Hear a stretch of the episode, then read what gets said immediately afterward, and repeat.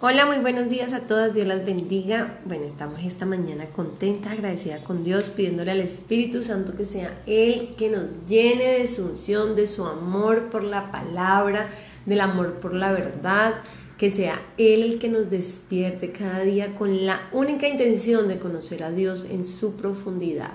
Esta tierra necesita conocer a Dios porque nuestras familias, porque nuestro prójimo necesita ver a Cristo en medio de ellos. Y eso solamente se da a través de quienes son hijos de Dios y manifiestan el carácter de Cristo y responden como respondía Cristo y actúan y piensan como Él lo hacía. Entonces démosle gracias a Dios por esta mañana. Vamos a un pensamiento muy muy corto pero precioso sobre el Evangelio de Mateo que nos está hablando desde ayer. Los evangelios son de los libros más preciosos y los preferidos por la mayoría de la iglesia porque nos narran en primera mano cómo era Jesús, qué hacía, cómo era ese evangelio del reino. Dice la Biblia que al final de los tiempos, antes de la segunda venida de Cristo, porque Cristo viene, Él viene pronto, y que antes de que Él aparezca sobre las nubes, sobre la ciudad de Jerusalén físicamente, lo que va a pasar es que va a haber un avivamiento y que ese avivamiento se va a predicar el Evangelio del reino por toda la tierra. Actualmente lo que nosotros hacemos es predicar un evangelio de salvación, un evangelio de esperanza, pero si tú notas en el capítulo 8 y 9 estamos viendo el poder derramado de Dios en la vida de su Hijo Jesucristo, donde él hacía centenares de milagros, por donde caminaba había milagros. Entonces, ¿qué es lo que nos espera a nosotros en los próximos años? Las personas más estudiosas de la Biblia eh, coinciden con que pronto, pronto, estamos hablando de tal vez cuatro años, va a empezar a desarrollarse el Evangelio del Reino. Es decir, se van a levantar hombres con el espíritu del mismo Cristo dentro de sus vidas, hombres maduros en lo espiritual, y van a empezar a predicar ese evangelio. El mismo que predicaba él, que sanaba leprosos, que sanaba ciegos, que levantaba muertos, que sanaba sordos, que hacía hablar a los mudos, que echaba fuera demonios. Ese es el Evangelio que viene pronto y debemos en nuestras oraciones anhelar ese avivamiento, anhelar poder ver la conversión de esos seres queridos que amamos, que ellos ya conocen cosas de Dios, pero que realmente nunca han visto a Dios, ni su poder, ni su presencia. Imagínense una predicación en medio de un estadio donde hayan miles de personas y estén predicando de Dios y pasen los cojos y anden y pasen los ciegos y vean y traigan un muerto y se levante. Ese es el Evangelio del Reino que va a ser predicado antes de que Cristo venga. Es la última señal del tiempo del fin. Y es lo que falta, que eso se desarrolle y ya nuestro Señor está a la puerta. Entonces, ¿en qué me quiero detener? En esto, en cómo él hacía para sanar y cómo hay un ingrediente que yo digo que es la vacuna contra la incredulidad. Es lo contrario a la fe. Yo tengo incredulidad cuando tengo poca fe. Entonces, una vacuna para la incredulidad vendría siendo que tener fe. Y la Biblia dice que la fe viene por dónde? Por el oír. Pero por cualquier oír. Dice en Romanos 10, 17, así que la fe es por el oír y el oír por la palabra de Dios. Es decir, que si yo quiero colocarme la vacuna contra la incredulidad, porque soy de esas personas que un día creo mucho en Dios, pero al ratico cuando me pasa algo inesperado pierdo mi fe. Entonces lo que yo necesito es oír por la palabra de Dios para que mi fe sea aumentada. Entonces, exponernos a su palabra y lo más importante, buscar una palabra de Él, directamente del corazón de Dios, de la boca de Dios para mi vida. Es lo que necesitamos para aumentar esa fe. Entonces, estas historias lo que hacen es que aumentemos la fe. Y quiero eh, leer uno que leíamos ayer en Mateo 8. Está Mateo 8, verso 23 al 26. Dice, y he aquí que se levantó en el mar una tempestad tan grande que las olas cubrían la barca, pero él dormía. Y vinieron sus discípulos y le despertaron diciendo, Señor, sálvanos que perecemos. Él les dijo, ¿por qué teméis, hombres de poca fe? Entonces, levantándose, reprendió a los vientos y al mar, y se hizo grande bonanza. Por un momento pensemos quiénes estaban en la barca con él. no era cualquiera, estaban sus apóstoles, dice, sus discípulos. Rara vez, rara no, nunca lo nombra, es el único pasaje en la Biblia que dice que Jesús dormía. Él dormía poco porque siempre estaba activo, estaba orando, ayunando, pero no durmiendo. Y en medio, yo creo que esto eh, quedó registrado en la Biblia para que tú y yo hoy tengamos más fe. Él en medio de semejante tormenta se queda dormido, profundamente dormido. Y mientras él dormía, sus discípulos estaban al borde de la desesperación, al borde de la locura, pensando que él se había olvidado de ellos. Eso lo menciona también el Evangelio de Marcos en el capítulo 4.35 y el eh, Evangelio de Lucas en 8.22 y va a narrar eh, sucesos eh, por separado, o sea, como algunas palabritas de más, de menos, y eso le da mucho sentido a entender más la historia. Pero a lo que yo quiero ir es a la respuesta de Dios al frente a la preocupación de sus discípulos de, pero Señor, no te importa que perecemos, Señor, nos vamos a morir, Señor, mírame. Entonces pongámonos en esos zapatos. Señor, mírame este marido que me diste. Señor, mira mis finanzas. Señor, mira mi situación. Mira mi enfermedad. Señor, parece que estás dormido frente a mis situaciones diarias de la vida. Parece que no me ves. Parece que quieres que muera en medio de esta prueba, de esta tribulación, en medio de esta tormenta. Y dice en los capítulos anteriores, inmediatamente, lo de los dos cimientos que leíamos, que esto pasa, que viene la lluvia, dice, y descendió la lluvia, y vinieron ríos y soplaron vientos, estoy leyendo el 7.22, y dieron con ímpetu contra aquella casa y cayó, y fue grande su ruina. ¿Quién cae en medio de las tormentas? ¿Quién pierde la fe en medio de la tormenta? Dice el 26. Pero cualquiera que me oye estas palabras y no las hace, le compararé a un hombre insensato que edificó su casa sobre la arena. Una persona que es oidora de la palabra de Dios, pero que no camina en pos de esa voz, es decir, que no le importa, que escuchó hoy que no hay que mentir, pero sigue mintiendo y sigue haciéndolo a propósito, sin esforzarse, sin arrepentimiento, sin buscar la solución. Entonces es una persona que está haciendo su casa sobre la arena, que no hay fundamentos. Porque el obedecer las palabras de Dios, el hacer la voluntad de Dios, entonces hace que nosotros demostremos el amor por Dios, seamos sus amigos y podamos entrar a ese reino que Él nos tiene preparados. Aquí los discípulos tienen un nivel espiritual más alto. Ellos andaban con Jesús, ellos estaban con Jesús. ¿Por qué tienen miedo? Les dijo Jesús. Señor, sálvanos. ¿Por qué teméis? Fue lo primero que le dijo. Cuando tú vienes a los pies de Cristo y dices creer en Él, tienes que asegurarte de que esa fe esté fundamentada sobre la roca y no sobre la arena que tú empieces a conocer a Dios, a conocer su corazón, a conocer su poder, a deleitarte en medio de la lectura, porque esta Biblia que tú estás leyendo es una promesa para ti, para tu vida, tiene nombre propio. Entonces, un ejemplo en esta mañana. ¿Por qué tienes miedo, Karine, mujer de poca fe? Pon tu nombre en ese versículo.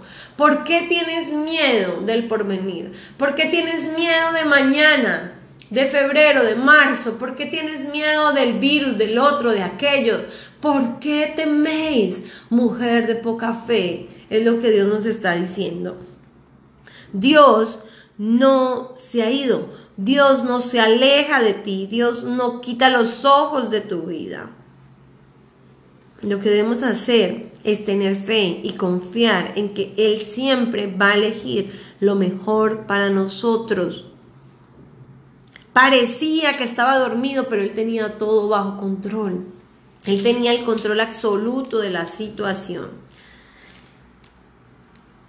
Los demonios lo reconocían. Apenas lo veían, le decían, pero ¿qué quieres con nosotros? Déjanos ir a tal parte. Le pedían autoridad. Y, me gusta esto porque dice el verso 29 del capítulo 8 de Mateo, y clamaron diciendo, ¿qué tienes con nosotros, Jesús, Hijo de Dios? ¿Has venido aquí para atormentarnos antes de tiempo? Dice, estaba paseando lejos de ellos un hato de muchos cerdos y los demonios le rogaron diciendo, si nos echas fuera, permítenos ir a aquel hato de cerdos. Oigan, hermanas hermosas, Satanás no tiene poder ante las hijas de Dios. Ni siquiera tenemos que reprender a Satanás. Ni siquiera hay que gritarle, ni siquiera hay que nombrarlo, porque Él no es nada frente a la vida de una hija de Dios. El permiso lo concede Dios. Él actúa hasta los límites que Dios ponga. Y cuando tú te haces hija de Dios, Dios pone una cobertura de cristal sobre tu vida, donde Él no tiene poder, no hay ningún poder de Él en tu vida. La única forma es que tú le abras puertas al pecado. Y cuando tú le abres puertas al pecado, entonces Satanás puede entrar, porque Él es el padre del pecado, Él es el padre de mentira. Cada vez que mentimos, le estamos abriendo la puerta a Él para que venga a mi vida y entonces tenga control sobre mi vida. Por eso hay que ser hacedoras de la palabra y no oídoras, para poder tener la casa sobre la roca. En el capítulo 9 de hoy sana un paralítico y me encanta acá empieza la historia más sorprendente y es que dice, apenas lo ve, él lo vio tendido sobre su cama, Dios puede ver la fe de ellos, dice el verso 2, entonces dice al paralítico, ten ánimo, hijo, tus pecados te son perdonados. Mientras él decía esto, los fariseos, los escribas, murmuraban y blasfemaban de Dios diciendo que quién era Él para perdonar los pecados. Entonces Dios les dice, porque ¿qué es más fácil decir, los pecados te son perdonados o decir, levántate y anda?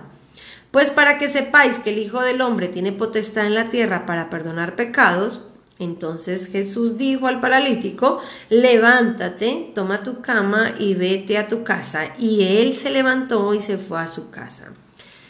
O sea, Él les mostró que el Hijo del Hombre, que Él tenía el poder y la autoridad dada por su Padre, no solo para sanar, sino para perdonar pecados. ¿No es esto hermoso? Creo que es lo que el Señor nos quiere hablar. El llamamiento de Mateo nos muestra algo interesantísimo y yo creo que es el punto donde el Espíritu nos quiere dirigir en esta mañana. Él llamó a Mateo, Mateo era un publicano, es decir, no era bien visto del el pueblo de Israel porque él era el que cobraba los impuestos de los romanos que los tenían afligidos y sin embargo Cristo pasa por ahí y le dice, sígueme. Y él lo siguió. Se fueron a la casa de Mateo, estaban sentados en la mesa y habían más hombres como Mateo, más pecadores, y todos se sentaron a la mesa con Jesús y sus discípulos. Veamos esta escena. El legalismo, de hoy de la iglesia, de querer buscar personas muy santitas para que vayan a la iglesia es contrario al Evangelio de Cristo. Cristo nos muestra cómo Él estaba en medio de pecadores, cómo Él andaba en medio del pecado y nos va a explicar por qué. El verso 11 dice, cuando vieron esto los fariseos dijeron a los discípulos, ¿por qué come vuestro maestro con los publicanos y pecadores? Porque Él está ahí, porque en medio del pecado puede morar el mismo Cristo. ¿Qué está haciendo ahí? Y entonces el verso 12 dice, al oír esto Jesús les dijo, los sanos no tienen necesidad de médico, sino los enfermos. Gloria a Dios por nuestra enfermedad espiritual, por la cojera espiritual. Gloria a Dios por el pecado que un día nos dio la misericordia para que Él nos viera, nos tomara. Dice, id pues y aprended lo que significa misericordia quiero y no sacrificio, porque no he venido a llamar a justos, sino a pecadores al arrepentimiento. Cristo no está buscando mujeres santitas. Él no está buscando mujeres perfectas, mujeres sin un pasado, sin un presente en tinieblas oscuro. Cristo mismo quiere únicamente encontrar a los pecadores y no a los justos para traerlos al arrepentimiento. Y esto lo hablan muchas escrituras. Pero vayámonos a una que ya leímos para no irnos tan lejos. Génesis 1.2 dice, y la tierra estaba desordenada y vacía, y las tinieblas estaban sobre la faz del abismo, y el Espíritu de Dios se movía sobre la faz de las aguas. ¿Sobre dónde se empezó a mover Dios? Sobre lo vacío, sobre lo que estaba en tinieblas, sobre lo desordenado. Dios viene a tu vida a arreglar tu vida, a darle luz a tu vida, a llenar tu vida. Tú no necesitas estar bien para buscar a Dios.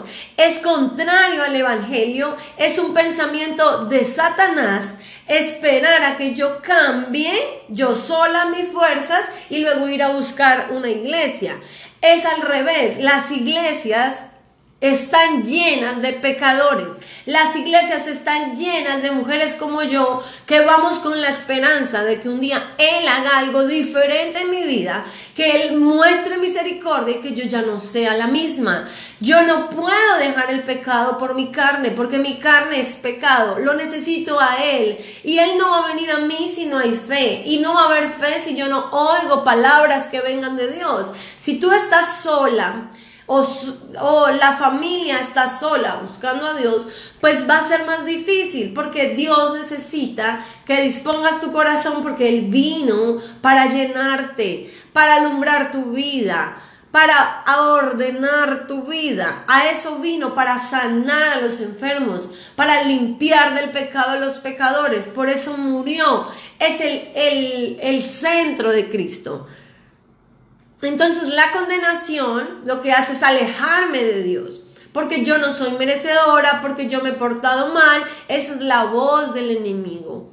Tú ante los ojos de Dios hoy, cuando levantaste tus manos y le dijiste gracias Señor, cuando te arrodillaste y le dijiste gracias Señor por este día, cuando hiciste tu lectura, gracias Señor por este día, en ese momento eres santificada, Él es tu santificación.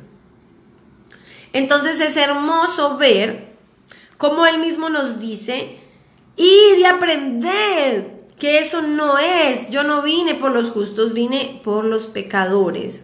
Amén. ¿Y a qué vamos a la iglesia? ¿O a qué? A, ¿Por qué leemos la Biblia? ¿Por qué buscamos grupos de oración? Porque somos como la mujer que tocó el manto de Jesús. Dice el verso 20 de lo que leíamos hoy. Y he aquí una mujer enferma de flujo de sangre desde hacía 12 años. Se le acercó por detrás y tocó el borde de su manto. Porque decía dentro de sí, si tocares solamente su manto, seré salva. Yo quiero ser como esa mujer en esta mañana y yo quiero que tú pongas tus ojos en esa mujer. Ella creía, ella sabía el poder que emanaba de Cristo. A veces perdemos la percepción de Dios.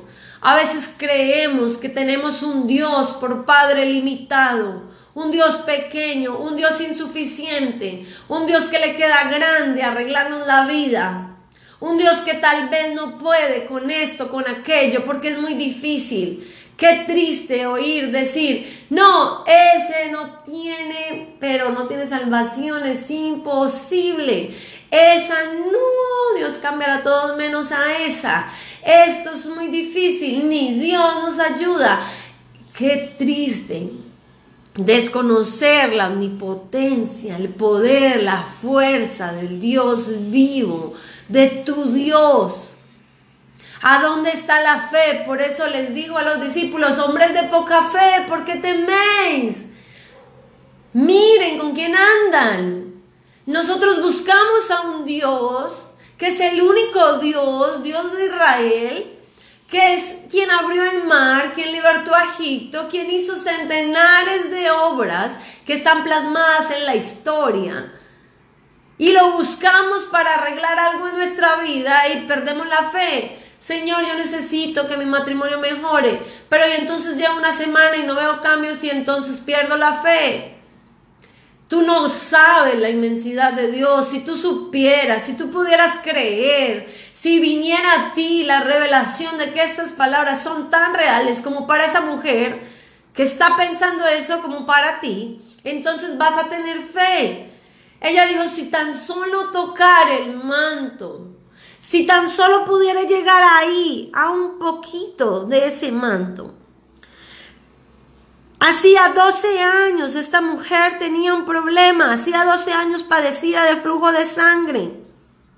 ¿Qué te está robando la vida, la salud? ¿Hace cuánto tiempo?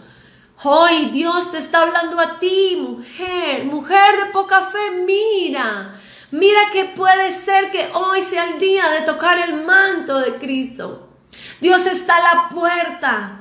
Dios está llamando, Él necesita corazones que se vuelvan al arrepentimiento, que digan estoy cansada de vivir así, estoy cansada de buscar a Dios a mi manera, de buscarlo caínicamente, le llevo la ofrenda que quiera, oro cuando yo quiera, voy a la iglesia cuando yo quiera, leo la Biblia cuando yo quiera. Él no está buscando eso, está buscando corazones enfermos, pecadores que quieran volverse al arrepentimiento para poder hacer lo que hizo con esta mujer.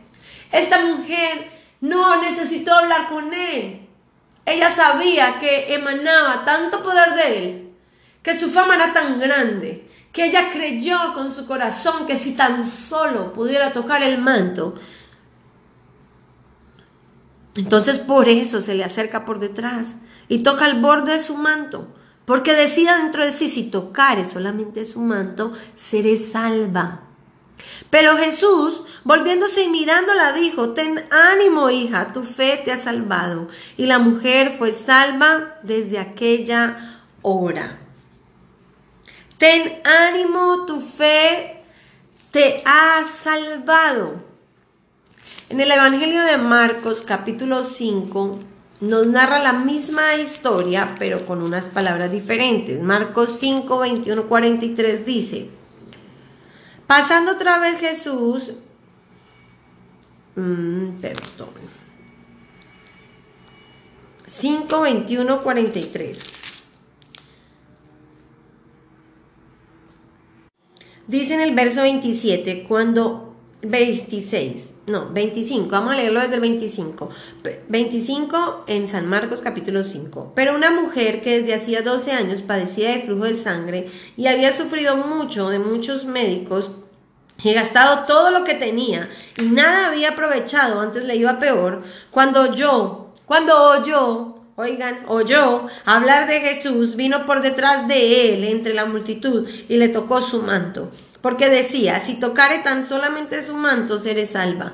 Y enseguida la fuente de su sangre se secó, y sintió en el cuerpo que estaba sana de aquel azote. Luego Jesús, conociendo en sí mismo el poder que había salido de él, volviéndose a la multitud, dijo, ¿quién ha tocado mis vestidos? Sus discípulos le dijeron, ¿ves? que la multitud te aprieta y dices quién has tocado tu vestido, pero él miraba alrededor para ver quién había hecho esto. Entonces la mujer, temiendo y temblando, sabiendo lo que en ella había sido hecho, vino y se postró delante de él y le dijo toda la verdad. Y él le dijo, hija, tu fe te ha hecho salva, ve en paz y queda sana de tu azote. Oh Señor, yo quiero oír esas palabras, Señor. Yo quiero oír esas palabras de tu boca, de tus labios, Señor. Ten ánimo, tu fe te ha salvado. Señor, ven sobre la vida de cada una, Señor, de quienes hoy llamamos tu nombre. Ven, Señor, y dinos tus palabras. Yo quiero el corazón de esa mujer que al oír solo tuvo que oír para creer. Señor, que mi fe crezca, por favor, Señor, como la de esta mujer. Tal vez llevamos años con una debilidad, con una enfermedad, con un problema, años de lágrimas por una u otra cosa. Hoy es el día donde Él puede decirte, ven, ten fe. A ti sí, enferma, necesitada de un médico. A ti enferma del pecado, necesitada de salvación. Hoy Cristo te dice, ten ánimo, hija, tu fe te ha salvado. Cuando esta mujer tocó el manto de Cristo, salió poder de él. Jesús, conociendo en sí mismo el poder que había salido de él, preguntó quién lo había tocado. Por tal razón escrito está que si tuvierais fe como un granito de mostaza, somos tan insuficientes de fe hay tantas cosas de este mundo que nos roban el amor de Dios, el tiempo de Dios, las fuerzas de Dios. Hay tantas cosas que mi mente dice, yo no puedo seguir a Cristo por esto, por lo otro, por aquello. Tenemos una fe tan insignificante, Señor. Ven y haz un milagro, Señor, que yo pueda verte en esta mañana, que pueda oír, que pueda tocar el borde de tu manto. Señor, que podamos tocar el borde de tu manto. Que tu poder salga, emane de tu corazón para mi vida, para la vida de cada una de estas mujeres, de sus familias. Señor, haz un milagro esta mañana. Tu fe te ha hecho salva, ve en paz y quédate sana de tu azote. Tal vez hoy sea el día de quedar sana de tu azote. Necesitas creer que Dios es el Dios de los imposibles que Dios mismo te ha llamado. Tú no oyes este audio porque has querido. Es Dios diciéndote, hoy es el día de que toques el borde de mi manto. Mujer, aumenta tu fe, yo no estoy dormido. No seas como mis discípulos que tenían miedo estando conmigo. Yo estoy contigo, yo no estoy dormido, yo no me he olvidado de ti, yo estoy viéndote pero es necesario cada proceso. Pero las cosas que pasan, pasan porque tienen que pasar, porque Dios no se equivoca. Señor, ayúdanos a tener la fe de esta mujer.